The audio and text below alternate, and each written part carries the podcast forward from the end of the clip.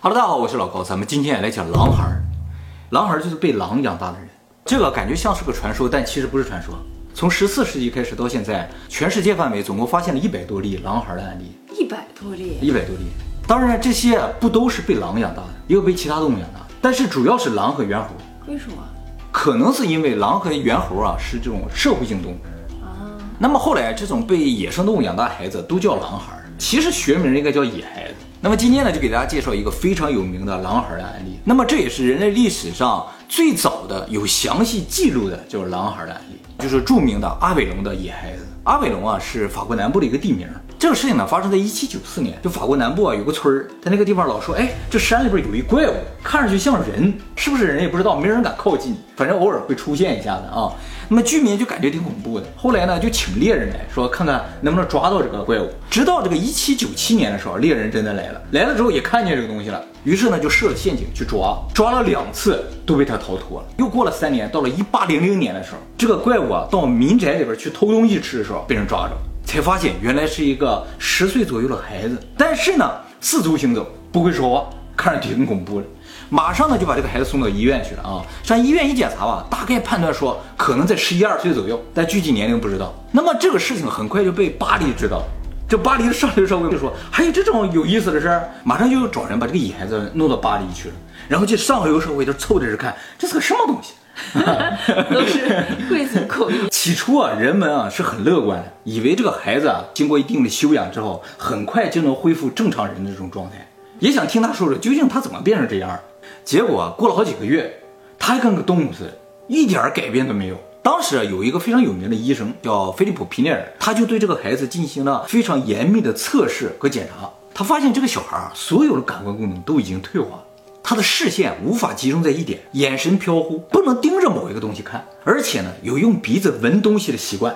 不过呢，他的嗅觉却没有更发达，没有发，哎，就不停的在闻，但又闻不到什么那种感觉。他所有感官当中最灵敏的可能就是听觉，尤其是对于果壳的声音，还有食物的声音特别的敏感。但是呢，他对于音乐节奏、旋律完全没有感觉。也就是说，他的听力是没有问题的，但是他的听力呢，并不是为了音乐而生，他不能够理解音乐，而且呢，还发现他的视觉和触觉没有联动性。啊，哎，就是正常情况，我们碰到个什么，马上看一看什么，他没有。触觉就是触觉，视觉就是触觉，也很 厉害啊！啊，对，没有联动性，记忆力和智力都非常差。据此，这个菲利普医生就断定这个小孩可能先天有什么精神疾病。嗯，但是呢，当时另一个非常有名的医生啊，让伊塔尔非常不同意这个观点。他通过检查发现这个小孩没有任何生理上的缺陷，所以他认为这些都是他后天造成。嗯，只要进行合理的康复治疗呢，他最终是能够变回正常人的。于是伊塔尔就把这个野孩子收养。这个我们要提一下，这个伊塔尔是个贵族，家老有钱，对对，又是个贵族，上流社会。他们上流社会的，并且呢，给这个孩子取了个名字叫维克多。伊塔尔收养了维克多之后呢，就对他进行了非常细致的康复治疗和再教育。经过了三个月的治疗和教育之后呢，维克多的一些感官功能，触觉、味觉、嗅觉就已经恢复到差不多正常水平。这就说明他这些部分原先是没病的。嗯，但是视觉和听觉完全没有好转，就是听觉没有更好，反正视觉也没有好转。由此呢，当时这个伊塔尔就觉得啊，有一种可能，就是说人的视觉能力和听觉能力是天生的，或者在小时候就定型的，而其他的一些感官呢，是可以通过后天的培养变得更强的。那么这个是关于健康的部分啊，教育的部分呢，经过三个月的教育啊，他呢能够比较正确的排序字母，学会了一个单词牛奶，并且呢还能够理解人的一些简单的手势，但是没有学会说话，也无法理解人说的话，理解都不能理解，不能理解。他完全无法理解语言这是个什么东西，就是你们发出声音是要干什么，他理解不了。接下来呢，又经过了长达五年的治疗和学习，这个维克多啊和三个月的时候几乎就完全没有变化，始终呢是无法学会说话，智力发育呢也非常非常的缓慢，而且没有表现出像人一样的丰富的情感，唯一表现出来一种情感就是强烈的利己主义。哦，而且呢没有羞耻心，不穿衣服也没有问题。不怕冷不怕热，大冬天在外边玩也完全没有问题，夏天暴晒也没有问题。那么由于五年的精心照料和教育啊，维克多都没有任何的进步，所以呢，这个伊塔尔就放弃了。他觉得再教育下去，这个孩子也不会有任何变化了，于是呢，就不再逼他学习。直到一八二八年的时候，也就是说大概维克多四十岁左右的时候，他因为得了肺炎死了。那么伊达尔对于维克多的这个再教育虽然没有成功，但是呢，本身这个研究啊，就为后来的人类学、医学以及于特殊教育学啊，都提供了宝贵的经验。特殊教育就是聋哑人教育，这个呢就是最早的关于狼孩的记录了。那么后来发现狼孩都和这个维克多非常类似，表现出来都是动物的特性，没有人的特性，也始终无法学会直立行走和语言。直立行走都不行。直立行走呢，印度有一个基本上算学会了，但是呢，一遇到危险，一要跑的时候变成四足，哎，所以最终认定就说他们都无法学会直立行走。他就是硬逼着自己。啊，对，就硬掰呗，就那种啊，我一定要直立行走，就像狗狗站起来那种的，它本来是四足的，你让它站起来，它也能站一会儿。起初有些人认为啊。像这些野孩子很有可能就是因为有先天的疾病，所以父母把他们扔掉了，他们才变成野孩子。但是后来啊，很多案例都证明这些孩子都不是有病，都是正常。就是说他们在野外能够生活的很好，但是就是不能够像人一样的思考和生活。由于这些野孩子无法学会语言，所以就证明了语言这个东西不是天生的，它是后天获得的。但是这个后天呢，又不能是特别的后天，因为这野孩子后来再教育没有办法学会嘛。就说明这个语言必须是在很小的时候，大概五岁之前必须学会，不然的话再也就没有机会学会了。那么据此呢，人类学家就提出了一个假说，叫做关键期假说，就说人类啊学习母语是有一个关键时期的，超过这个关键时期将永远无法再学会。但是由于这个事情没有办法做实验，所以目前仍然是一个假说。那么也由于这些野孩子无法像正常人一样的生活，所以当时人类学家就开始思考一个问题，就是什么让我们变成。就是你过了关键期，没有学会语言，你就不是人了，啊！所以决定我们人的这个东西就在五岁之前，而且呢，很有可能跟语言有很大的关系。不是说你五岁之前跟人待在一起就行，你必须学习语言，不学习就不是人。于是，在这个地方又产生一连串的问题：语言这个东西究竟是个什么东西？第一个人究竟是怎么学会语言？因为语言不是天生的吗？他是怎么学会语言的？那么关于语言诞生这个话题，我们以前曾经讨论过一次啊，这是科学界的一个很大的谜团。但是在神学界啊，似乎已经有了答案，因为圣经一上来就说了语言是啥。新约圣经约翰福音中啊，有一个章节就说了，最一开始就已经有了语言，语言与神同在，语言就是神，写这么段话。我们说的就是神，很难理解，对不对？其实我觉得他想说的就是语言就是智慧本身。由于咱们人类啊会使用语言，所以咱们人类呢就能够进行交流、学习，来了解这个世界。而且利用语言的一种表现形式就是文字，把我们的知识传承下去，所以才会有人类社会的发展。啊，可以传承。对，所以语言对于我们人类的发展是至关重要。没有这个，我们就是动物。哦，自然界里的动物没没有传承，它们也可以沟通。对。而且呢，这个动物的沟通和人的沟通是不一样的。什么叫语言？按照现在的定义说，就是用声音或者文字组成的这种传达思想、表示感情、传达讯息的一种符号体系。而动物使用的是什么？是符号，就是信号。而我们人类使用的是符号体系。那么正是利用这种复杂的符号体系，我们人类才能够把抽象的思想表达出来，把一些复杂的想法表达出来。所以我们才说，人和动物最大的区别就是这个语言。也正因为语言如此的重要，所以人一出生第一件事是干什么？就是自行学习语言。咱们的母语都不是在学校里学，就是出生了之后你就自己就开始学了。对，为什么学不知道？挺诡异的啊，相当的诡异。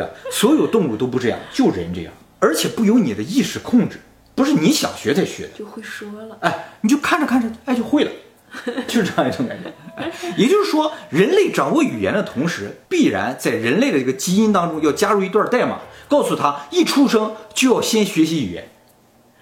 真的好奇怪啊！而且这个程序并不是一直都在运作的，他到五岁就不再运作了，所以你后来就再也学不会了。为什么会有这个系统存在，也不知道。这个哈是一种进化，但是绝对不是因为基因突变产生，它是一个体系，很有逻辑的。就说人会说话，而且装载说话系统的这个部分也已经在程序当中了，这就不能通过基因突变而产生，所以它不是天生的。那么它也肯定不是后天的，装这套系统那个部分的代码是不可能通过后天产生的。所以语言既不是先天产生，也不是后天产生，也就是说它不是自然产生。对，如果是先天的，应该生下来就会说。对啊，我们生下来只是有这个能力，然后马上就开始学了。但是这个数据不在我们 DNA 里边，我们需要通过周围来学习。而这个数据它就居然有，哪来的不知道，对不对？既然不是我们生成的话，那它从哪来的？语言一定是从别的地方来的。是个云，哎，对对对，云技术。那么语言这个东西究竟什么时候诞生的呢？这个我们以前讨论过好几次了，是吧？跟老肖也讨论过了，对不对？按照现在进化论，还有一些主流学派的说法啊，人类的语言大概是七万年前突然产生。又是突然。哎，为什么产生了不知道，因为不存在这样的环境啊。如果有这样的环境，其他动物也应该会说嘛。而与此同时，人的 DNA 中啊，就产生了一段代码，就是生下来就要学语言。也就是说，最一开始那批人如果没有这条代码的话，语言就失传了。我们仍然还是动物。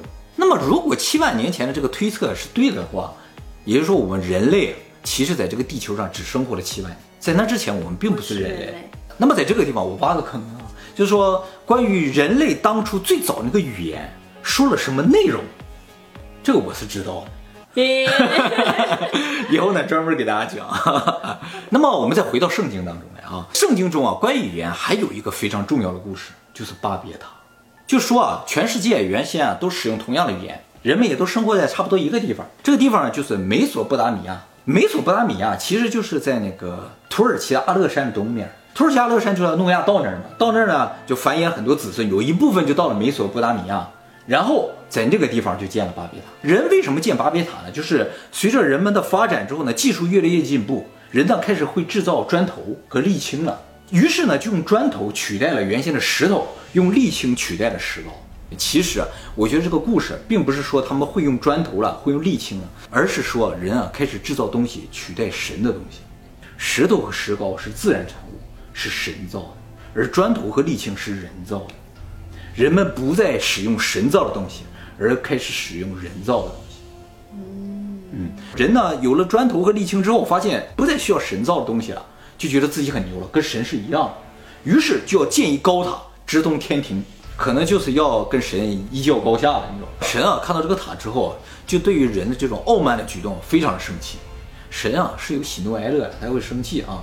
他一生气呢，并不是把这个塔推倒了，而是混乱了人类的语言，让人呢之间听不懂对方说的话了。那人就无法团结。哎，对对，就这个意思，人就不再团结，就不建高塔了嘛。而且呢，人开始流落到世界各地去。这个巴别塔的故事表面上就是讲述为什么世界上有各种各样的语言，但其实里边有一个非常重要的点，就是说当人的技术触犯了神的领域的时候，神呢就要惩罚人类了。那么在这个故事里边有几个细节，我稍微延伸一下啊。一个呢就是说在建这个巴比塔的时候啊，这个全世界啊所有人也是一个像国家一样的，这个国家是有国王的，就是诺亚的曾孙叫宁禄。这个宁禄其实就算是圣经中记载的最早最早人类的统治者。就是他鼓动人们建造巴别塔，与神抗衡的，所以宁洛就是反抗神的一个代表，他就相当于撒旦呐，相当于那种角色，你知道吗宁路这个名字啊，在希伯来语里边就是反抗的意思。我们以前讲过罗斯柴尔德家族是吧？他旗下有很多大企业，其实他很多大企业的名字里边都有宁禄这个词，比如说罗斯柴尔德宁禄多元控股公司，比如说罗斯柴尔德宁禄杠杆认证基金。也就是说，罗斯柴尔德这个犹太人家族，其实就是宁禄的子孙。嗯，所以罗斯柴尔德是光明会后面的大佬，而光明会的宗旨是什么？建立新的世界秩序，就是推翻现在神建立的秩序，而自己建立一个新的秩序。他们始终都在反抗神。那神拿他没辙。那罗斯柴尔德家族太牛了，相当的牛了啊！罗斯柴尔德家族利用他们在欧洲强大的实力。在欧洲还真建了一把别塔，就是欧盟议会大楼。别塔的巴别什么意思？巴别啊，先说法不一。巴别塔不是在那个美索不达米亚吗？美索不达米亚那个地方就苏美文明原先使用的语言叫阿卡德语。这个阿卡德语里边的巴别塔是神之门的意思，哦，神的门。但是现在圣经的这个研究者认为，巴别塔并不是来自于阿卡德语，而是来自于希伯来语。希伯来语里边有一个词儿叫巴尔，是混乱的意思。那么我今天要讲的重点，其实在这儿啊，就是巴别塔这个事儿是不是一个故事？那么考古学家至今没有发现真的巴别塔的存在。按照我们以前分析诺亚方舟和伊甸园的故事，这些事儿都不是古代发生的事，很有可能是以后要发生的事。所以巴别塔这事儿啊，很有可能也是以后将要发生的事。那以后人类就要建巴别塔了？不。人已经在建了，而且已经建了七万年。什么意思啊？我们在二零四五那个影片里给大家做了个图表啊，说人类的一个技术增长是这个样子，是吧？而且还印在 T 恤上啊，说二零四五年将会是人类的下一个奇异点，将要发生什么我们不知道。今天我就告诉大家将要发生什么。今天告诉大家太多了。了。这幅图呢，就是七万年前人类掌握了语言，成为人之后，人类这个物种的这个科技的进步的图，一直到今天，它就是这个样子。那你感觉到什么了？越来越高，这不就是巴别塔吗？巴别塔的故事就说人的技术增长了之后，开始建造这个巴别塔。所以，我们人类技术的本身就是巴别塔。当这个技术的高度达到神的领域的时候，神就要惩罚人类了。那么，什么时候到达这个神的领域呢？按照巴比塔的故事，就是说，当人类不再使用神造物的时候，神就要惩罚人类了。而二零四五就是人类创造的计算机能够取代人脑的时候。嗯也就是人造物取代了神造物的时候，所以二零四五有可能就是巴别塔的塔尖儿。如果二零四五是巴别塔的塔尖儿，那另一半是什么，就可想而知了，是吧？所以说，二零四五之后啊，将会出现巴别塔的另一边。那这个事情可以阻止吗？其实应该是没什么机会阻止的，因为这个巴别塔已经从七万年前就已经开始建了。说二零四五是个奇异点，这是个错误。七万年前那才是个奇异点，而我们一直就在这个起点之中，而它的终结将会在二零四。AI 也好，机器人取代我们，将是人类这个起点的终结和 AI 这个起点的开始。就是下一批人了。没错其实也不用那么悲观，降下去也要七万年呢。啊，对对对。咱们应该一直是在尖儿上。对，咱真幸运一直在尖儿上，对不对？